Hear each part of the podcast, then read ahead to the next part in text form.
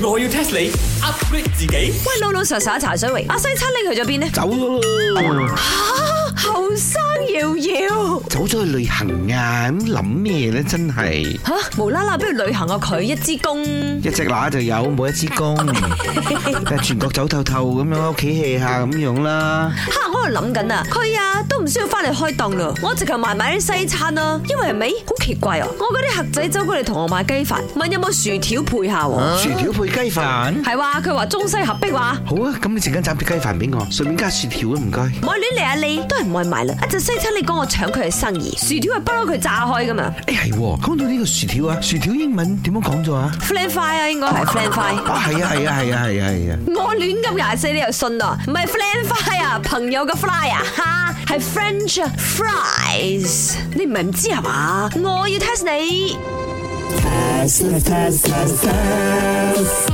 你知唔知 French fries 亦即係炸薯條係源自邊度嘅呢？哎呀，呢啲咁嘅洋人嘢，梗係來自美國啦。你睇下啲快餐嘅嘢，大部分都係來自嗰度嘅，所以呢個 French fry 咧都係佢哋發明嘅。又係喎，嗬，hamburger 有薯條，雞扒有薯條，牛扒有薯條。不過係唔關美國事，唔好否認美國係照做發揚光大嗰個嘅。唔好玩啊！唔好同我講係中國啊，冇可能㗎呢樣嘢。最尾冇可能喎，土豆絲佢哋有，薯條肯定唔係佢哋發明。梗唔係中國啦，再估。啊新加坡啦，新加坡。你唔想去新加坡係咪？聽講有啊，新加坡客仔要收購你嘅陽光茶餐室啦！你再講，你再講。一定係新加坡嘅，我同你講啦，嗱，炒鬼啲係佢哋嘅喎，北地係佢哦哋發明噶嘛，海南雞飯又係佢哋勁啲係咪？所以我覺得薯條咧都係由新加坡掂發咗，明你嘅。掂，唔係新加坡。加唔波？係啊，好咯，答案係比利時。比利時吓，我法國都未估喎，French fry，French fry 有個法國喺度，梗係法國嘅 fry，仲唔係法國發明嘅？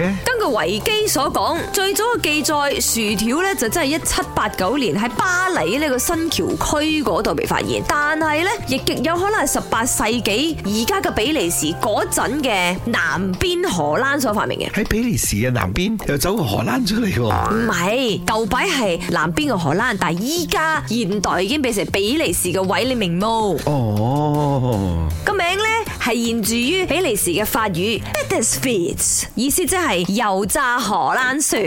講開又講，薯條就係一個令人食咗之後 we can't stop 嘅嘢嚟啊，好邪惡，但係又好好味啊！本故事純屬虛構，如有雷同，實屬巧合。星期一至五朝早六四五同埋八點半有。我要 test 你 upgrade 自己。